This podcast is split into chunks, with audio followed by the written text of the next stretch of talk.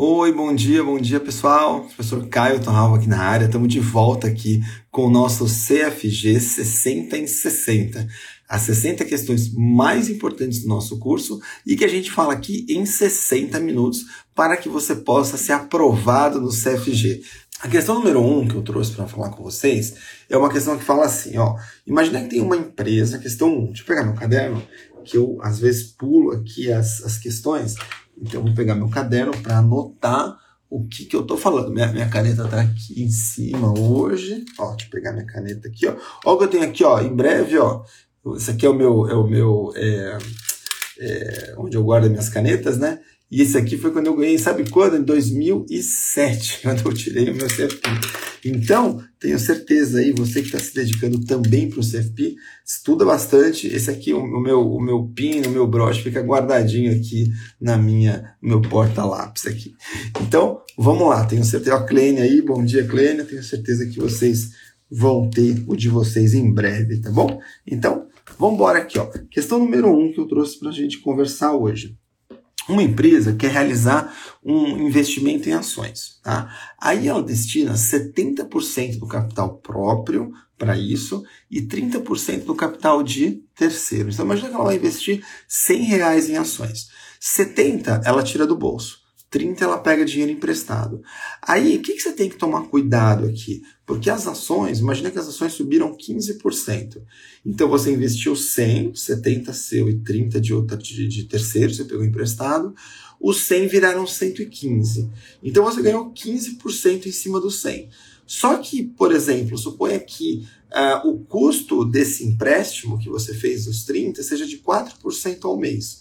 E essa valorização foi em um mês. Então, isso aqui a gente está falando de 30 vezes 4%, dá 1,2. Então você vai ter que pegar os 15 que você ganhou, tira 1,2, você ganhou 13,8 então. Só que esse 13,8 você vai comparar contra quem? Contra o 100 total ou só contra o 70 que era seu? Só contra o 70 que era seu. Por quê? Porque os outros 30 não era dinheiro seu. Você pegou emprestado, já pagou os juros, tá bom? Então, questão boa, toma cuidado aqui para você não se confundir, tá bom? É, Outra coisa aqui que eu queria uh, falar para vocês. Imagina, né, uma coisa que acontece muito aqui na questão número 2 é quando a gente tem aquelas questões de matemática financeira. Então, fala assim, ó, você quer adquirir um imóvel daqui a 25 anos no valor de 3 milhões de reais, uh, a valores de hoje. Então, lembra que quando ele fala valores de hoje, é aquela chave que você não pode se esquecer de usar o juro real, a valores de hoje, juro real.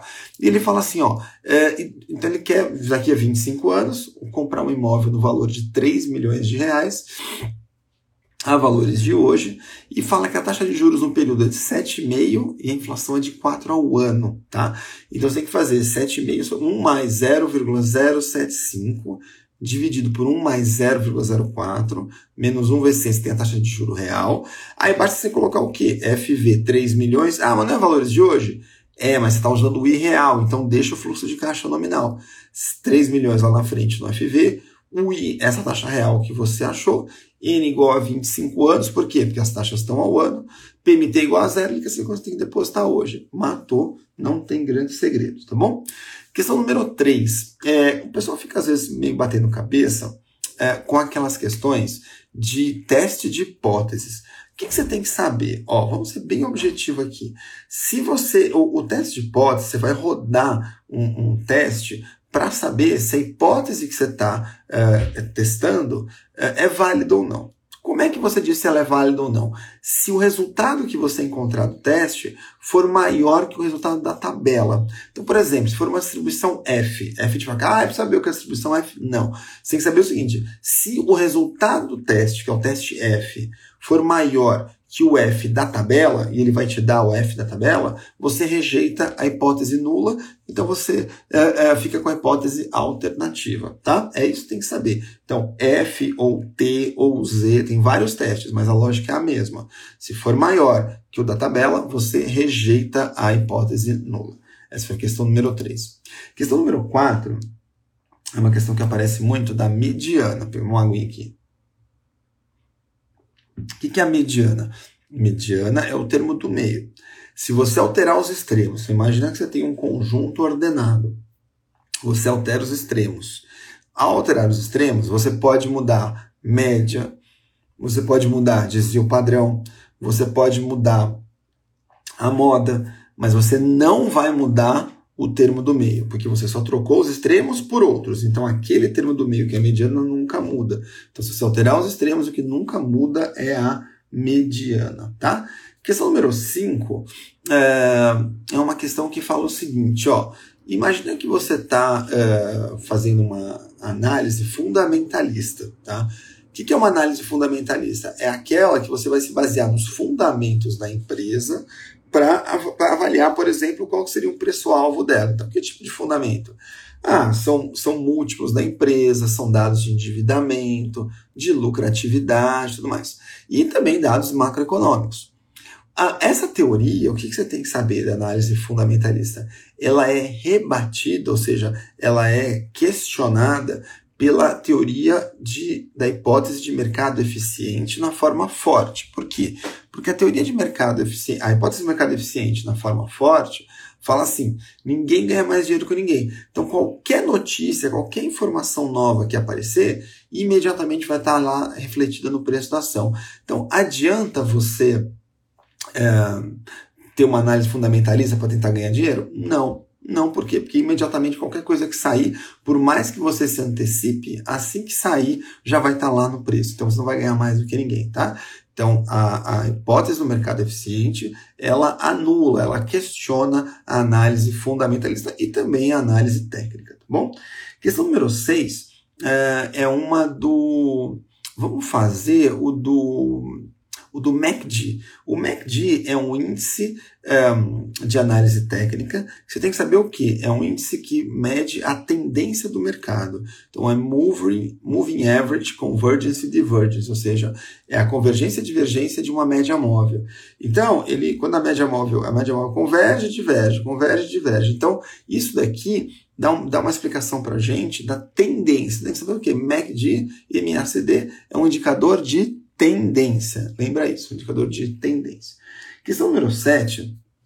Se inflação local for maior que a inflação exterior, né, que é o que acontece muitas vezes, né? Embora nos Estados Unidos hoje a inflação está altíssima, né? Mas ainda assim a nossa é, via de regra é maior que a dos Estados Unidos. Então, se a inflação local é maior, é maior que a do exterior, há uma tendência, tendência, não necessariamente vai acontecer, mas uma tendência do que? Da a gente ter uma depreciação da moeda local, do real, ou seja, o real deve se desvalorizar, o dólar deve subir, o que favorece as exportações. Então, inflação no exterior menor que a daqui, ou seja, daqui maior que a do exterior, sempre que tem inflação maior, a moeda vai perder mais valor. Se ela vai perder mais valor, ela deprecia. Portanto, se a gente está comparando uma inflação daqui com uma inflação do exterior, a taxa de câmbio aqui vai ser ruim. Então, o dólar vai subir aqui, o real vai cair, favorece as exportações. Falar exportações, tá bom? Vamos agora para a questão de número 8. A questão número 8 é assim. Se, é, se aparecer na sua prova é, receita marginal, custo marginal em microeconomia e pedir qual que é o preço, a quantidade que maximiza o lucro, lembra que maximização de lucro sempre vai surgir quando receita marginal igual a custo marginal. Tá? Então basta você é, é, igualar essas equações e você vai achar P e Q. Mas tem que ter esse mantra: receita marginal é igual a custo marginal. Aí você não erra, não erra, tá bom?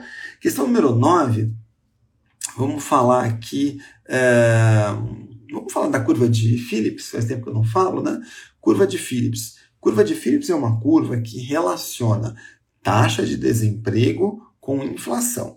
E ó, eu falei taxa de desemprego, porque o desemprego e a inflação, por essa uh, proposta aí, né, essa teoria que o Phillips, esse o cara que inventou a lâmpada, não, empresa que chama Philips, mas é um americano, é, um, um, economista americano, ele falou o seguinte: se a, a taxa de desemprego sobe, ou seja, as pessoas têm menos emprego, estão mais desempregadas, qual que é a tendência? Que a gente consuma menos, porque a gente não tem renda, estamos desempregados.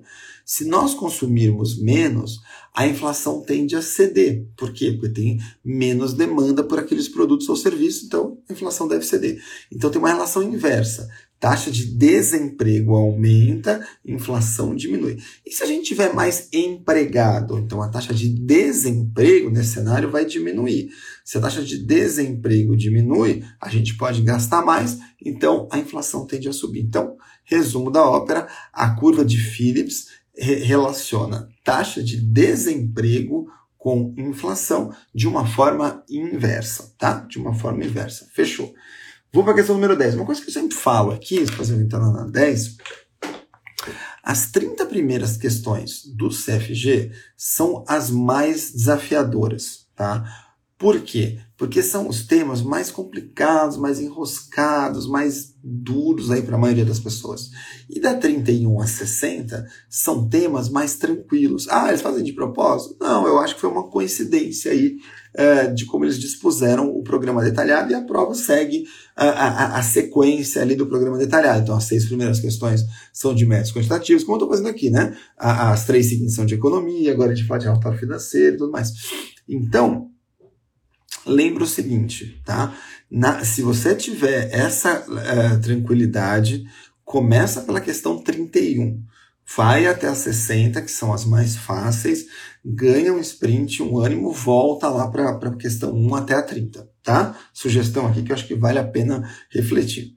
Questão número 10, é, agora quando a gente fala da análise de relatório financeiro, vamos pegar uma aqui que é o seguinte, é, quando a gente fala de uma empresa que usou caixa para comprar estoque, usou caixa para comprar estoque. O que, que você precisa saber? Se ela usou caixa para comprar estoque, o que, que acontece com o índice de liquidez seca e o, o, o, o que acontece com o índice de liquidez seca?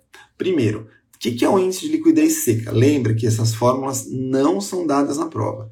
O índice de liquidez seca, ele relaciona o que?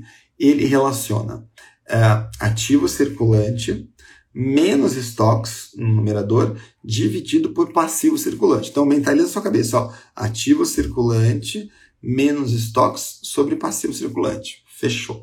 Aí, se eu usei caixa para comprar estoque, no ativo circulante, eu diminuí o caixa e aumentei a conta estoques na mesma proporção. Como os dois estão no mesmo grupo, no final do dia esse grupo ficou com o mesmo valor. Eu diminuí um e aumentei o outro na mesma magnitude, não mudou. Mas o estoque aumentou. Então, quando eu faço ativo circulante, que está igual, menos estoque, que aumentou, então, o meu numerador diminuiu. E o meu passivo circulante no denominador? Não falei de passivo circulante, não tem nenhuma dívida aqui. Então, o índice de liquidez seca nesse cenário vai diminuir por conta de uma redução no numerador, tá bom? Então, essa foi a questão de número 10. Questão de número 11, quando a gente fala aqui de um, análise de balanço, eu acho que vale a pena a gente lembrar como o. o ah, uma, uma questão boa aqui que é sobre EBITDA e depreciação, tá? EBITDA e depreciação. O que, que é isso?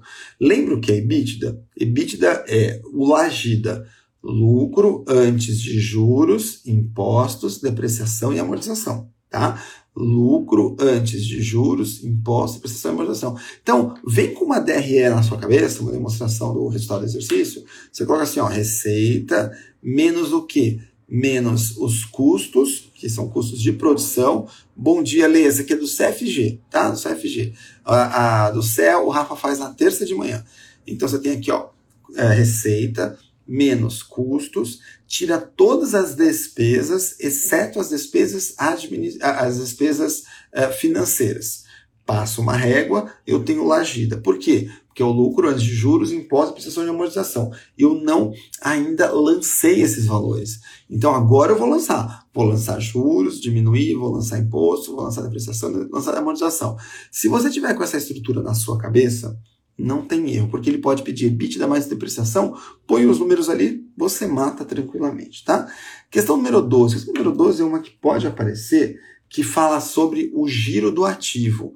O que é o giro do ativo? Giro do ativo é assim: você vai pegar a sua receita e dividir pelo ativo total. Só isso, só isso. Ele pode te dar um monte de informação extra na prova, não perde tempo. Procura ali receita, faturamento, alguma vendas, alguma coisa é, é, similar, divide pelo ativo total, acabou. Não vai ficar batendo cabeça com essa questão, tá bom? Vamos entrar agora mais três questões de finanças corporativas, ou seja, aqui é um bloco grande que pode cair o quê? Pode cair VPL. Lembra como a gente calcula o VPL? Você coloca lá no HP o CF0, geralmente com sinal negativo. Depois você tem os CFGs, né, o G, CFG. Toma cuidado, ver se não tem um zero aí no meio, esse tipo de coisa. É, e depois você põe o, o I, que é a taxa de desconto, e chama o VPL. Ah, Caio, se ele perguntar TIR, é a mesma coisa, aperta o IRR, tá? Então, questão de VPL não pode perder, tá bom? Questão número 14 é uma questão que fala uh, sobre uh, qual que é uma vantagem de você fazer uma remuneração para o seu acionista com base numa bonificação. Então, bonificação é, é, você distribuir gratuitamente novas ações aos atuais acionistas. Então, é uma forma de você é, pagar, né, remunerar acionista. Você pode remunerar com dividendo, com juros sobre capital próprio, ou você pode dar ações gratuitamente para eles. E qual que é a vantagem da Boni? É que ela não onera o caixa da companhia, você está distribuindo ações, tá bom? Você está distribuindo ações. E a questão número 15 é uma questão interessante, quando a gente fala aqui do, do, de finanças corporativas, que é assim, o que, que é Poison Pill? Que finanças corporativas ele entra uma parte de governança corporativa, mas não é governança naquele nível lá da bolsa que você está que você tá acostumado lá nível 1, nível 2, nível, é, nível 3 não, no mercado. É aquele é, que tem a ver com a governança em si, com, com a raiz da palavra. Né? É, e a Poison Pill, que é a pílula do veneno, é, é uma, um mecanismo de governança corporativa que permitem aos acionistas existentes o direito de comprar ações adicionais com desconto. Então, sabe quando teve Poison Pill recentemente? Com a, a, aquela questão do Elon Musk é, com o Twitter. Né? Por quê? Porque os atuais acionistas do Twitter iam ser. O, o Twitter ia ser comprado. Mas como é que você compra uma empresa de capital aberto? Você vai ter que ir lá na bolsa comprar ações de vários acionistas, de tal forma que uma hora você virou majoritário. E aí você é o, o, o dono, na verdade, o controlador dessa empresa. Só que os atuais acionistas, os atuais controladores, para eles não perderem essa posição, eles usaram do mecanismo das poison pills, ou seja, tinha lá no regulamento, no, no regulamento não, no, no, é, no contrato social lá da, da, da, empresa, dizendo o seguinte, falando, olha, se a gente tiver é, uma oferta hostil, como foi a do Twitter, porque porque o, Elon Musk não foi bonzinho lá conversar com a pessoa, vou comprar e dane-se, né? Ia comprar mesmo.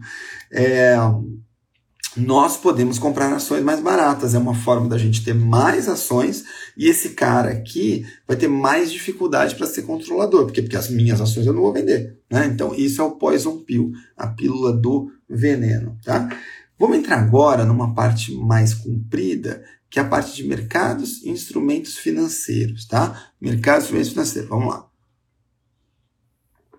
Primeira coisa, quando a gente fala do vamos aproveitar um gancho da governança corporativa, mas agora eu vou falar da governança corporativa aplicada ao mercado acionário, que é o quê? Que são justamente aqueles três segmentos especiais de listagem da Bolsa: o nível 1, o nível 2 e o novo mercado. O que, pode aparecer? Primeiro, no novo mercado, só podem ter ações ON, Lembra que o free float mínimo é 25%. Free float é aquela quantidade de ações em circulação, tá? Uh, no mínimo 25%. O tag along é de 100% para as ações ON e é obrigatória a uh, adesão da empresa à Câmara de Arbitragem, tá? Câmara de Arbitragem. Então lembra isso, tá? E no novo mercado, o conselho de administração tem que ser constituído por no mínimo três membros, uh, dos quais pelo menos 20% sejam independentes, tá bom? Então não esquece disso, esse é o nosso, uh, a nossa questão de uh, governança corporativa aplicada ao mercado de ações. Questão número 17, vamos falar do IMAB. O IMAB é um índice de mercado Ambima, série B, portanto, se é série B, qual que é o título público que termina com B?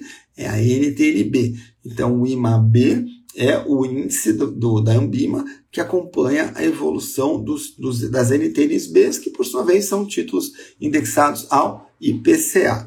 Qual que é o critério de elegibilidade? Cara o que é elegibilidade? Elegibilidade é assim, vou, como eu vou qual que é o critério que uma ação vai ser elegível a fazer parte da carteira teórica do índice. Então, tem que ser um título público federal, tá? Não adianta, ah, eu tenho uma empresa que emitiu uh, um título de dívida privada indexada à NTNB. Não entra no IMAB. Segundo, tem que ter o um vencimento superior a um mês. E terceiro, tem que ser colocado de forma competitiva, que é o nome que está lá no, no, na Ambima, né? que nada mais é do que uma oferta pública. Quando você vai fazer o, o, o é, é, se você vai vender esse título público, o governo tem que ter feito isso via oferta pública. Então, esses são os três principais critérios de elegibilidade para um título fazer parte do IMAB. Questão número 18, é, vamos falar é, das opções com barreira. O que é uma opção com barreira? Essa parte aqui envolve renda fixa, né, variável e derivativos. Opção com barreira é assim. A barreira é como se fosse uma regra que vai dizer se a opção vai ou não ser exercida, tá? Então você tem a regra normal. Então, por exemplo, imagina que você tenha uma opção de compra que tem ali, por exemplo, um strike 50, que é o, o strike é o, o, o preço de exercício. Então eu comprei uma opção de compra, só vou poder exercer se o preço do ativo objeto estiver acima de 50. Tá? Imagina que eu gastei 10 de prêmio, por exemplo. Então, uh, se é 50 o preço de exercício e eu gastei 10 de prêmio, eu vou começar a ganhar dinheiro a partir dos 60. Por quê? Porque se eu comprar, se estiver valendo 60 e eu vou comprar 50, algo que vale 60, eu ganho 10, perdi 10 do prêmio, no 0 a 0. Então, quando o preço ativo objeto subir de 60, eu começo a ganhar dinheiro. Mas a partir de 50 eu já posso exercer e diminuir meu prejuízo. Mas aí pode ter uma barreira a 65, por exemplo. E a barreira, vamos supor que é uma barreira knock-in. O que, que é knock-in? Eu vou ser chutado para dentro a partir dos 65. E up and in, ou seja, a hora que passar dos 65. Então, é assim, se tiver valendo 62, eu vou exercer? Eu não posso, porque como ela é up and in, ou seja, knock-in, ou seja, ser chutado para dentro dela up and in, não esperar o 65. Então, 62 eu não posso exercer. 67 eu posso exercer? Posse, porque aí ela, ela passou a valer, é, aí é o cálculo normal. 67 contra 50 eu ganhei 17, tinha gastado 10 do prêmio, ganhei 7, acabou. Então a barreira faz essa diferençazinha aí na, nas opções. Questão número 19 é uma questão sobre títulos verdes, que a Ambima tem pegado bastante pesado com relação aos temas ASG. O que, que são os títulos verdes, Green Bonds? São títulos que vão uh, levantar recursos para financiar projetos com um evidente benefício ambiental, tá? Benefício ambiental. Questão número 20, pegando esse gancho aqui, vamos falar dos social bonds. Então, green bonds são títulos que eu levanto recursos para fazer alguma coisa relacionada ao ambiente. Os social bonds, na questão 20, é a mesma coisa, só que ao invés de levantar títulos para é, fazer um impacto, né, para ter um impacto positivo no ambiente, é um impacto positivo na sociedade, tá? É um impacto positivo na sociedade. Questão número 21, pegando uh, aquela coisa que a gente estava falando da, da, dos índices, tá? Vamos falar aqui do Dow Jones. O Dow Jones é um índice uh, uh, medido lá nos Estados Unidos, e que faz o quê? Como é que, como é que ele é formado esse índice? Ele tem ali as 30 maiores empresas uh, americanas, a chamada velha economia, mas negociadas nos Estados Unidos, né, necessariamente negociadas na Bolsa de Nova York, mas o critério de ponderação é preço. É uma das raríssimas exceções, tá? Via de regra, o grande critério de, de ponderação, ou seja, que você vai ponderar o índice lá, ou a participação de cada ação no índice, é o que? É, é valor de mercado, né? capitalização. Ou seja, quanto valem a cada ação vezes a quantidade de ações emitidas. Então, as maiores empresas têm um peso maior, as menores têm um preço menor. Agora, no, no Dow, não. É uma das é um raríssimos índices que o mecanismo de ponderação é preço. Então, aquelas que tiverem um preço mais alto vão ter um peso maior no Dow Jones, tá bom? Questão número 22, uma questão que às vezes aparece para você não se confundir. O que, que é uma unit? Unit é, uma, é um é uma ação que é negociada lá normalmente na bolsa, só que ela combina uma ação PN com uma ação ON, tá? Ela combina aqui. Então, na verdade, a, a UID é um certificado de depósito de ações. Ela tem lá a, a, o ticker normal, no, como qualquer outra, né? É, mas ela tem essa questão aí de ser o quê? De ser uma combinação, tá? Ela é composta por qualquer é, é, proporção de ação ordinária e preferencial, desde que seja, obviamente, do mesmo emissor, é, e tem uma liquidez ali é, igual a das outras, né? Não, não, não, é, ou seja, é, quando a ideia de fazer um unit é que você junta, aí em relação às ações originais, ela, o unit é mais líquido, você tem mais ações ali. Um, e aí, o que, que tem isso? Por exemplo, Santander é um grande exemplo, né? Santander, as ações Santander negociadas aqui em São Paulo são uh, units, né? São units do banco, tá bom? Ou seja, tem ação ON e tem ação PN, tá? Questão número 23. Ah, é uma que é boa, que você não pode é, é, desdenhar dessas questões fáceis que aparecem, tá? Que é a questão, sabe do que? Do fundo reservado. O que, que é um fundo reservado? É um fundo destinado só para é, é, cotistas que têm um, um, vínculo entre si. Então, um vínculo familiar, um vínculo societário, alguma coisa que dá um, uma, uma ideia de unidade, mas não de uma pessoa, de um grupo de pessoas, mas que estão ali ligados por algum aspecto. Tá? Questão número 24. É, aparece aqui, que é uma questão besta, desculpa a, a franqueza, né? mas aparece. É, garantia de debêntures. Qual que é a ordem é, de preferência de recebimento dos debenturistas, quem tem a debenture. Então lembra que a debenture é um título de dívida privado, então uma empresa emitiu uma debenture, captou recursos, depois devolve com juros, mas imagina que a empresa quebra ou está numa recuperação judicial, enfim, não vai pagar as debentures. Quem recebe primeiro? Então você pode ter a primeira, quem que é? É, é, os primeiros felizardos aí são os debenturistas com garantia real. Depois, garantia flutuante, depois garantia quirografária e depois garantia subordinada. Caio, como é que eu vou decorar isso? Tem um meme, né? Hoje, né, na minha época era mnemônico, né? Hoje ficou meme, que era o quê? Refluxo. Então, re de real, flu de flutuante, que de ki de quirografária e de subordinado, tá bom? Não esquece isso, é uma questão boa aqui que pode aparecer, tá bom? Questão número 25. Da 25 a 30, olha lá, o Eduardo já lembrou lá o refluxo, boa, é isso mesmo. Não esquece dessa, tá? Questão número 25 até a 30, a gente tem seis questões agora sobre teoria moderna de carteiras, tá? É, que cai, a gente vai entrar num bloco grande aqui de teoria moderna de carteiras, política de investimentos e gestão de e, alocação de ativos. Aqui são 18 questões, 30% da prova. Então a gente está entrando agora na, na, na parte, daqui a pouquinho, né? Mais cinco questões só, mas estamos entrando na parte mais fácil da prova, tá? Então vamos lá.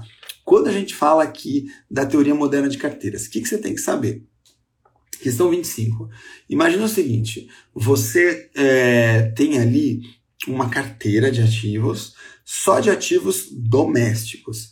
Então, você só tem ações brasileiras, títulos públicos do governo federal brasileiro, títulos privados de empresas brasileiras, tudo mais, tudo negociado aqui. Aí você resolve você ouviu muito falar de diversificação e você resolve trazer para sua carteira ativos estrangeiros. Estrangeiros. Qual que é o provável benefício disso? Vai aumentar retorno? Não necessariamente, não sei. Precisamos analisar melhor o cada caso. Mas uma coisa eu te garanto, vai diminuir o risco da carteira. Como? Por quê? Porque os ativos locais e os ativos estrangeiros geralmente têm baixa correlação. Como a correlação é baixa, quanto menor a correlação, maior o benefício da diversificação. Ah, Caio, mas se procurar lá na prova, menor risco não tiver. Você pode procurar por menor variabilidade dos retornos. Por quê? Se o retorno varia menos, significa que ele tem menos risco, menor desvio padrão, tá bom? Questão número 26. É, pode ser uma questão que também vamos pegar esse gancho aqui da correlação. Imagina que você tem dois ativos que eles são perfeitamente positivamente correlacionados. O que, que isso quer dizer? Isso quer dizer o seguinte: é, se eles são positivamente correlacionados, em média eles se movem na mesma direção. E se eles são perfeitamente correlacionados, a gente está no ponto extremo da direita, lá do mais um. Então lembre que a correlação vai de menos um a mais um. Eu estou lá no mais um. O mais um é o único, único, único, único caso que você não tem benefício de diversificação nenhum. Significa que você está colocando dois ativos que se movem identicamente. Então, adianta você colocar os dois na mesma carteira? para ter diversificação. Não, a Cris aí. Bom dia, Cris. Cris Holtz, bom dia. Bom ter você aqui. É, adianta? Não adianta, tá? Não adianta. É, então, é, se eu tiver, o que, a prova pode explorar justamente esse conceito? Eu tenho um ativo A, coloca ah, retorno de tanto, desvio padrão de tanto, coloca beta, um de informação. Ativo B, retorno de tanto, desvio padrão de tanto, blá blá blá. Qual que é a melhor combinação numa carteira? É você colocar 100% do ativo que tem o menor desvio padrão. Por quê? Porque combinar os dois numa carteira não vai dar benefício nenhum de diversificação para você, tá? Questão número 27 uh, eh, é uma questão que pode, uh, a prova tem perguntado, né, às vezes, que é o seguinte, uh, a linha do mercado de capitais. Fala, Caio, nunca ouvi falar ouviu, você já ouviu falar na CML, por exemplo, que é a Capital Market Line. A Capital Market Line, que é a linha de mercado de capitais, como ela é constituída? Ela é a fronteira eficiente mais a taxa livre de risco. Não esquece isso. Capital Market Line, ou linha do mercado de capitais em português, fronteira eficiente mais taxa livre de risco. Questão número 28. Uh, qual que é a diferença, pegando o gancho aqui, da linha do mercado de capitais e da linha de mercado de títulos? Caio, eu nunca ouvi falar nenhuma das duas. Não, a linha de mercado de capitais a gente falou que é a Capital Market Line. E a linha do mercado de títulos é a Security Market Line. Security em inglês, lembra que não é nada de seguro, não. Security é título. Então, é a linha do mercado de títulos. Qual que é a diferença da CML para a SML? A CML relaciona o quê? O retorno com o desvio padrão. SML relaciona retorno com beta, que é risco sistêmico, tá? Risco sistêmico ou risco não diversificável, tá? Questão número 29, vamos aproveitar então que eu falei de, de risco sistêmico e não sistêmico, vamos lembrar aqui que pode aparecer uma questão explorando esse conceito. Então lembra que o risco total é o desvio padrão. Risco total é desvio padrão. O desvio padrão pode ser decomposto em dois riscos. Você tem o risco diversificável e você tem o risco não diversificável. É isso. Parte desse, desse desvio padrão total você diversifica, parte daquele menos um até mais um, e parte você não diversifica. Então, se você fizer diversificável e não diversificável, lembra que o não aparece uma vez só. Então, o diversificável não tem não, né? Não. Então, é o não sistêmico ou não sistemático.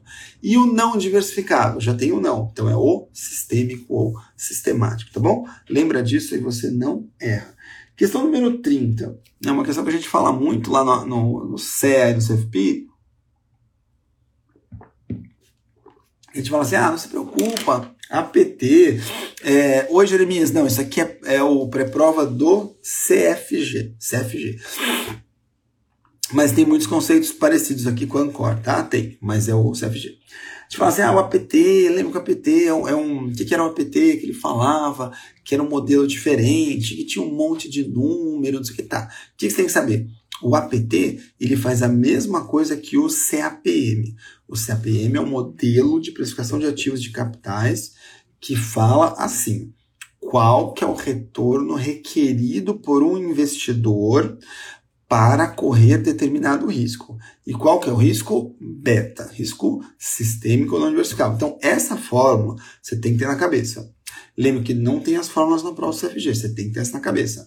É, retorno requerido é igual taxa livre de risco mais beta, abre parênteses, retorno de mercado menos livre de risco, fecha parênteses. O APT faz a mesma coisa que o APM, só que de forma diferente. O APT não concentra tudo num único beta, ele coloca em vários betas. Tá? Então a grande diferença do CAPM para o APT é que ele decompõe o risco sistêmico em vários pequenos riscos sistêmicos, em vários betas menores. Tá? Aí não esquece disso, você não erra na prova. Questão número 31, chegamos aí na parte um pouquinho mais tranquila da prova, que é a questão que vai falar sobre o quê?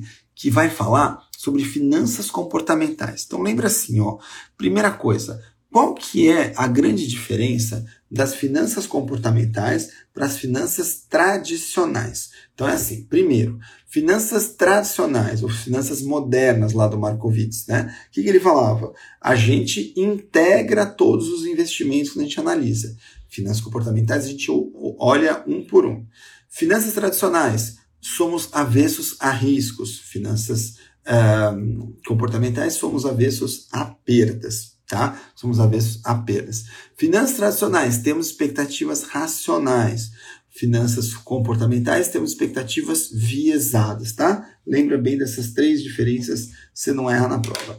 Questão número 32 é uma questão de aversão à perda. O que, que era aversão à perda mesmo? Você tem lá uma carteira de ativos, Aqueles que estão caindo você não vende, por quê? Porque você não quer realizar seu prejuízo. E aqueles que sobem você vende rapidamente, por quê? Porque você não quer perder o seu ganho. Tá? Então você não quer perder quando as ações estão caindo, que seria realizar um prejuízo, e você não quer perder quando as ações estão subindo, você não quer perder o seu ganho. Questão número 33 é uma questão sobre arrependimento. Arrependimento é assim. Eu tenho uma carteira de ações que está caindo muito. Tá? E aí você falou o seguinte: será que eu vendo? Ah, mas se eu vender e voltar a subir, não vendo.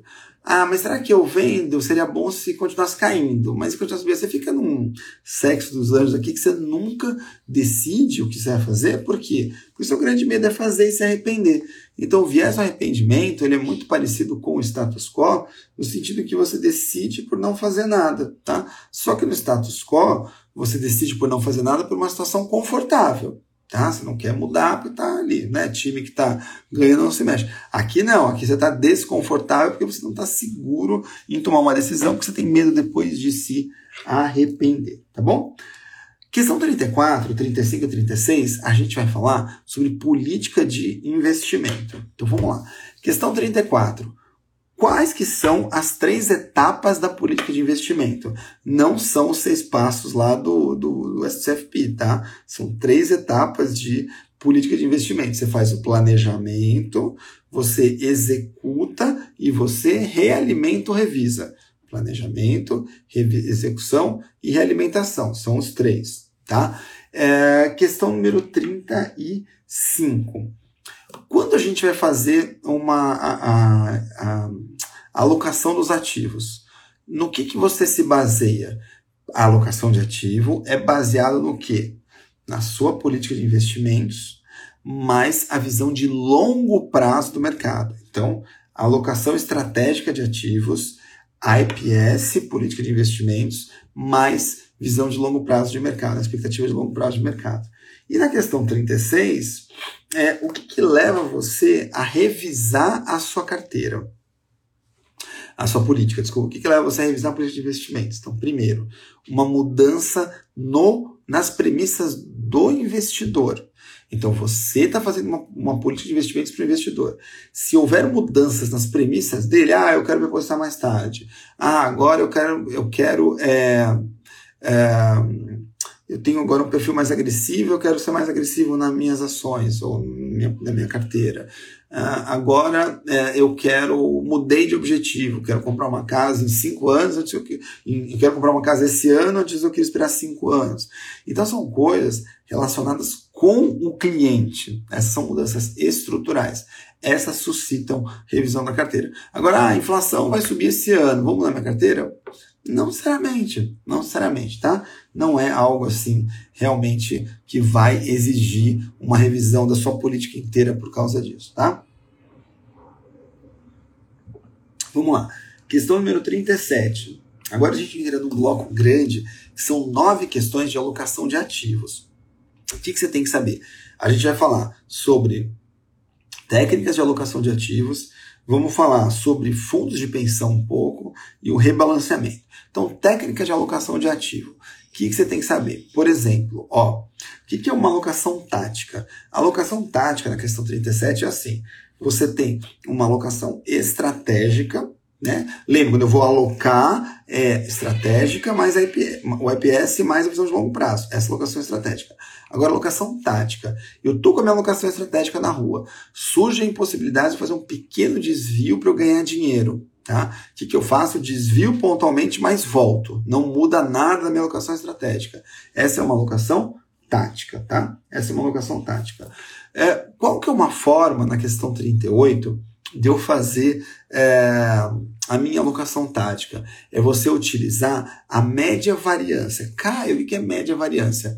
Fronteira eficiente. E por que, que chama média variância aqui? Não sei. Foi uma, uma, um, um, jargão de mercado aqui, acho que fronteira eficiente é um nome meio é, batido, então ficou média variância. E por que chama média variância? Porque para você montar uma fronteira eficiente, basicamente você precisa da média dos retornos e da variância desses retornos. Ah, Caio, mas eu preciso da covariância também? Precisa, mas ficar muito grande, média variância, covariância com média variância. Então, se falar de média variância, lembra que é a fronteira eficiente. Você vai pegar aquele ativo que para dado retorno tem o um menor risco e para dado risco tem o um maior retorno.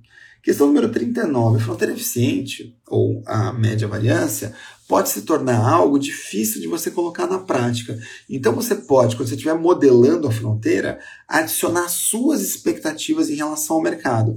Ou você pegar as expectativas que estão ali embutidas num índice amplo de mercado, um índice futuro, por exemplo. Tá?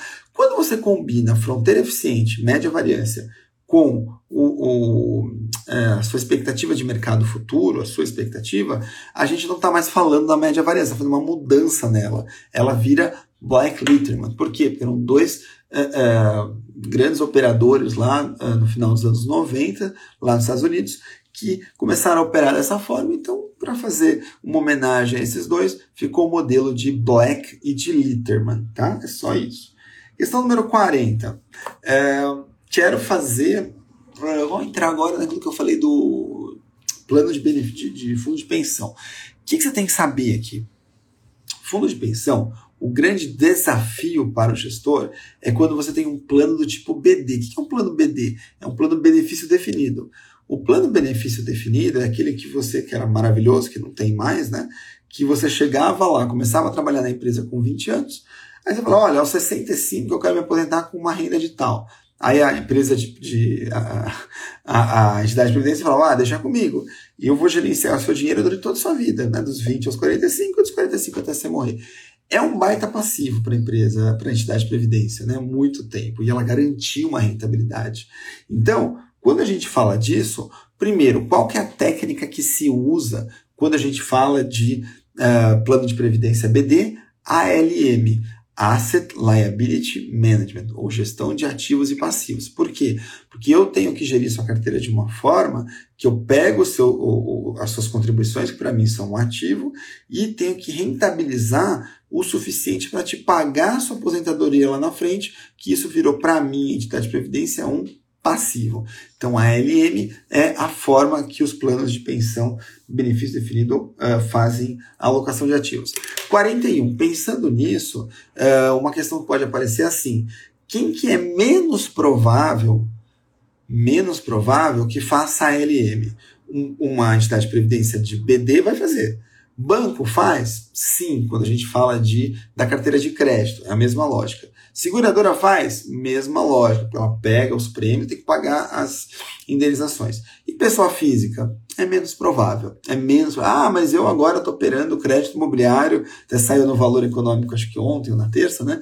Que é, o, o, crédito imobiliário está ali 9, 10 eu consigo aplicar 13, 14. Beleza. É, coisa pontual, é, não é o comum, então é menos provável. Tá? Questão número 42, falando ainda do fundo de pensão, né? O que, que é um fundo? O, o, quando a gente tem um plano jovem, é, como é que eu posso fazer a gestão desse ativo? Primeiro, o que é um plano jovem? É quando a maioria dos participantes tem uma idade média mais baixa. Então, eu tenho em média um tempo longo para pagar as aposentadorias. Então, um plano jovem pode tomar mais risco. Por quê? Porque eu tenho mais tempo ali. Então, a LM de um plano jovem, você pode comprar, por exemplo, título público de longo prazo. Tem uma duration enorme, vai chacoalhar para caramba agora, mas não interessa, não tem que pagar é, aposentadoria agora, eu tenho que pagar poucas aposentadorias, então não vai fazer diferença e eu posso capturar esse prêmio de longo prazo, tá bom? Questão número 43, é, vamos agora entrar na parte de rebalanceamento de carteiras. Então, lembra assim, rebalanceamento, é, constant mix, ativo que sobe, eu vendo, ativo que cai, eu compro. Só isso? Só isso. Questão 44. Quando eu tenho um cenário com tendência, qual que é melhor? É o Constant Mix, é o CPPI ou é o Buy and Hold? Com tendência é o CPPI. CPPI cai na questão 45. É assim mesmo, tá? Questão bem direta. Na questão 45, quando eu estou rebalanceando pelo CPPI, ativo que sobe, faço o quê? Compro mais. Ativo que cai, faço o quê? Vendo mais. É o oposto do Constant Mix, tá bom? É o oposto constantemente. Beleza. Vamos entrar agora na parte de ver como é flui mais rápido agora, né? Até mais fácil de entender, né? Esse finalzinho. Questão 46, 47 48, questões de novas tecnologias em finanças. Gente, uma questão que cai muito, que o povo tem errado, é a questão do sandbox regulatório. Talvez porque seja um nome que pouca gente conhece, um nome estranho, e é uma iniciativa super recente do Banco Central, né? Super, super recente. Então vamos lá. O que é o sandbox? O sandbox é uma questão que assim, o Banco Central é, faz assim. E, e, não só o Banco Central, né, mas os seus pares ali no, no sistema financeiro nacional também fazem. A SUSEP e tudo mais. Então o Banco Central faz assim, ó.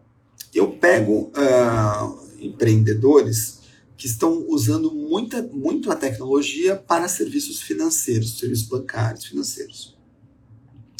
Eu uh, Banco Central, não entendo direito o que, que esse cara está fazendo, então eu tenho muita dificuldade para fazer uma regulação desse sistema.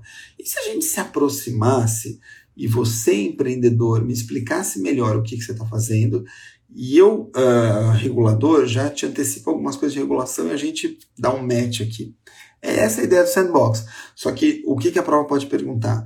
São empresas reais? São empresas reais. São cenários reais? São cenários reais, que a empresa pode estar operando já lá, tá?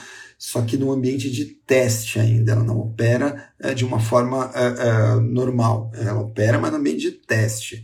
E é por um prazo determinado? Não. Ele trabalha em ciclos de um ano, então são prazos determinados. Então são ambientes reais, mas ambientes de teste e por tempo determinado determinado, tá? Vou fazer mais uma de sandbox, tá aparecendo muito. Ó, 47.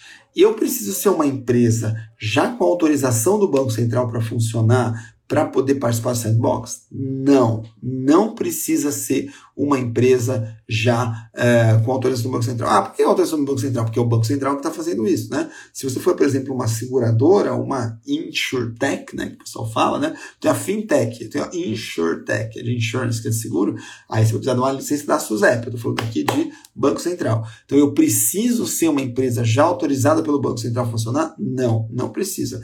Você tem que ter, assim, uma ideia inovadora, é, um, é, é, usar muita tecnologia, né, aplicação de tecnologia, e aí você vai mandar lá o Banco Central, você vai concorrer lá com outros, o Banco Central vai, é, os critérios ali de, de seleção, escolher aqueles entende, é, que eles entendem que são as melhores, e essas vão fazer parte de um ciclo. Aí passa um ano, tem outro ciclo, e aí sucessivamente, tá bom?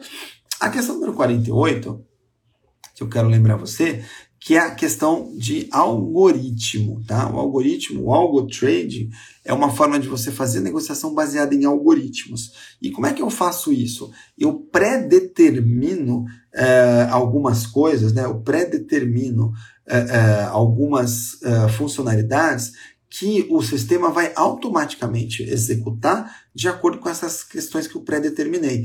Então, por exemplo, é, se eu tenho uma empresa, tem um, gestor que precisa vender grande quantidade de determinados ativos. Tá? É, e aí ele está com medo que o quê? Se ele quer vender muito de um ativo, pode ser que o preço caia. E aí ele fala o seguinte: ele determina um algoritmo e fala assim: ó, se cair mais do que 1%, para de vender espera o mercado voltar e você taca o pau de novo.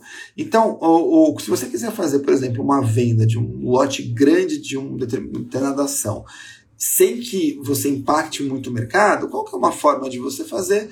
Usar o algo trading, tá bom? Maravilha, então.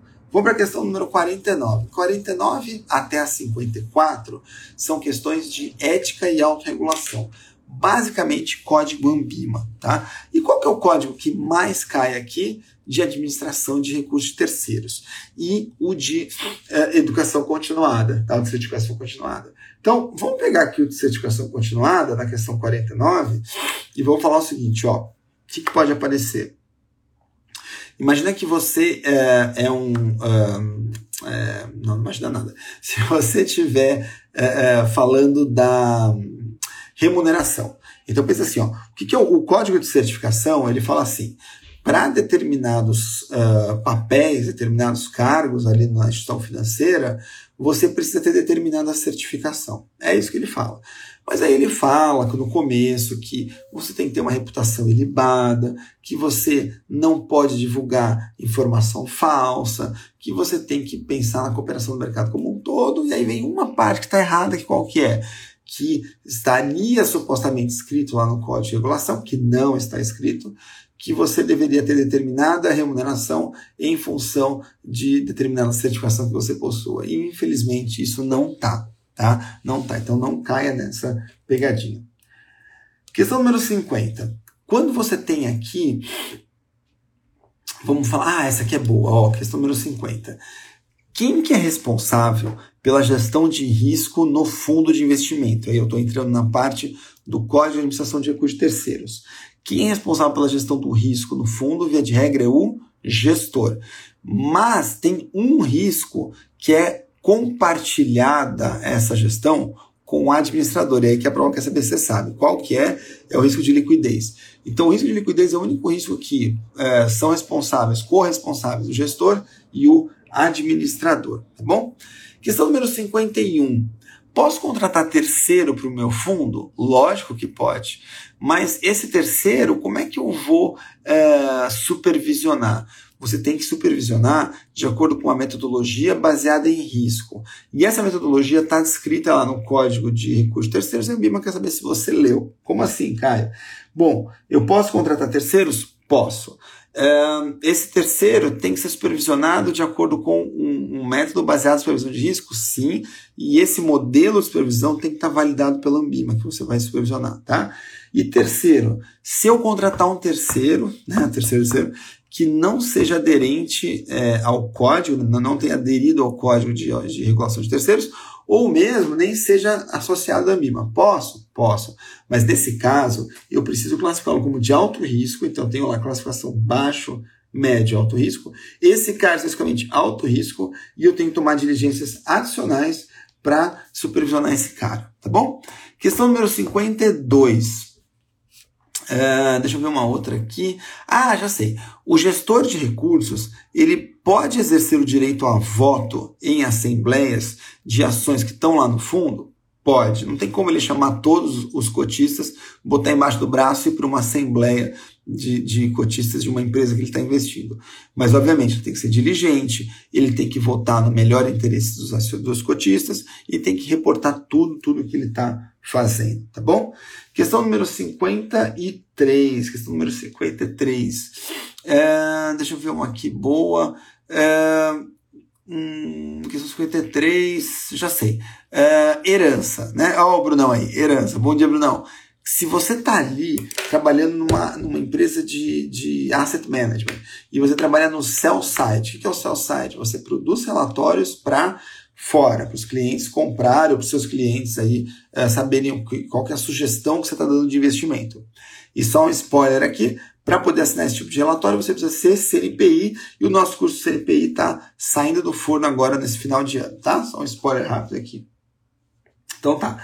Você tá lá é, é, trabalhando ali, você trabalhando no side e você cobre o setor de educação.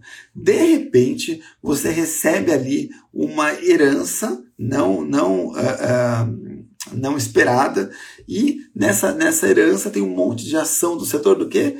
De educação, inclusive ações de empresas que você cobre no seu trabalho de sell-side. O que, que você tem que fazer? não caia na pegadinha. Você tem que seguir o que está escrito na política de investimentos pessoais da sua empresa. Pode ser que você tenha que vender, pode ser que você tenha que segurar, ou pode ser que sua empresa nem dê bola para isso aí. Então depende do que está lá é, é, escrito na política de investimentos pessoais da asset da qual você trabalha, tá? E aí, por fim, questão 54, para a gente acabar esse bloco aqui, lembra do desenquadramento. Como assim, Caio? Desenquadramento é o seguinte: pode haver um desenquadramento passivo? Lógico que pode. Né? É, se houver esse desenquadramento, quem que é o responsável por identificar isso? Administrador. Ele tem até um dia útil para fazer isso, e aí ele tem que chamar o gestor e perguntar, querido, o que, que aconteceu aqui? Por que, que você desenquadrou? qual que é o seu plano para reenquadrar e até em quanto tempo você vai reenquadrar, tá bom? Questão importante aqui uh, do, também do código de autorregulação de terceiros. Então tá, então agora a gente vai entrar nas últimas seis questões, que é a parte de regulação e legislação. Caio, não pode cair ASG? Pode, aqui aqui. Então, já falei dos títulos verdes lá atrás, né? Dos títulos verdes, dos títulos sociais. Vamos falar agora do greenwashing, né? Questão 55, greenwashing. O que é greenwashing, Caio? É green, questão 55, desculpa.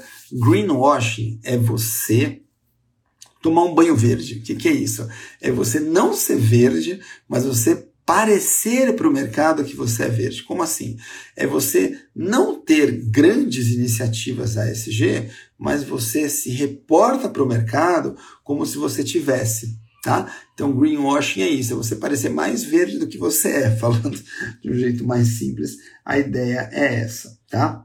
É, questão número 56. Vamos falar de ASG também. A gente tem os chamados filtros positivos e filtros negativos. O que, que é isso? Quando você está fazendo análise de algum ativo que você vai colocar no seu fundo, por exemplo, e você incorpora fatores ASG na sua análise, você pode fazer isso através de filtros positivos e negativos. O que, que é isso?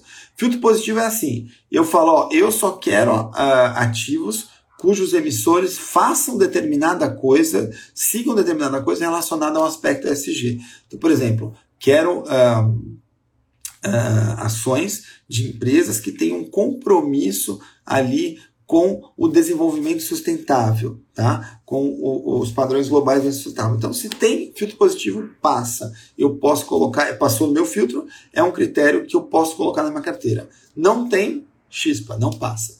Agora, o filtro negativo é o oposto. Eu, eu não, eu, é, é, eu quero colocar quem não faz determinada coisa. Então eu quero colocar quem não, é, não é, faz, por exemplo, infelizmente, exploração de trabalho infantil.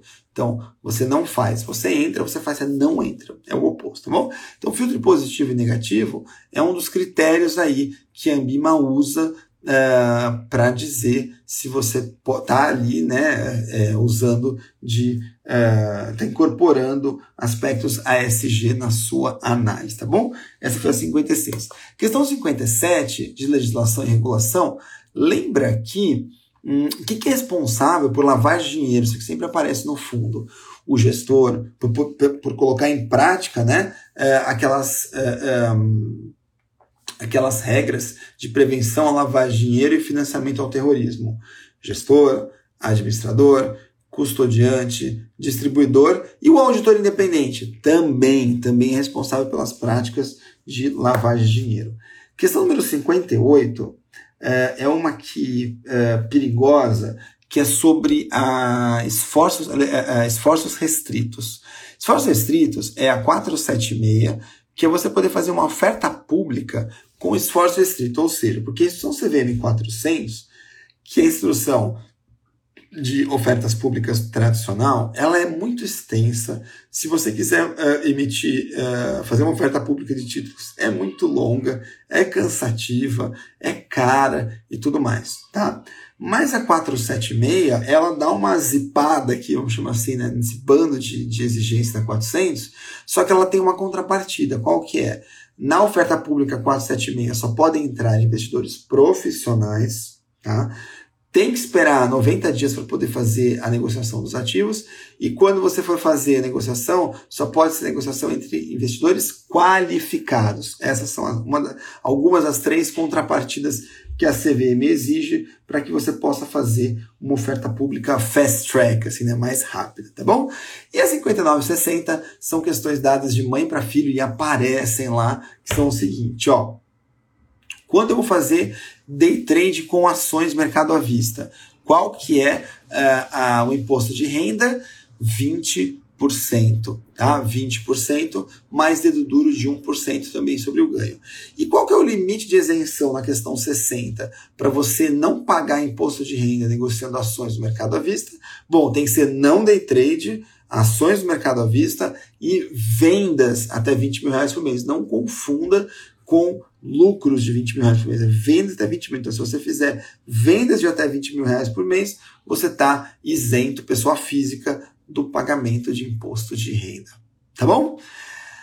Esse foi mais uma, é, essa foi mais uma edição do nosso 60 e 60, 60 e 63 aqui, 7h33 do meu, 3 minutos a mais. Obrigado pela sua participação. Boa prova em fazer o CFG hoje. E para quem continua estudando, bons estudos, mandem notícias e a gente volta na semana que vem, quinta-feira, seis e meia da manhã, com mais uma edição do nosso 60 Bom, gente, obrigado, tamo juntos aí. Lucas, obrigado. Boa prova a todos. Bom restinho de semana, bom final de semana. Semana que vem tem mais, tá bom, gente? Obrigado, um abração e até semana que vem. Tchau, tchau.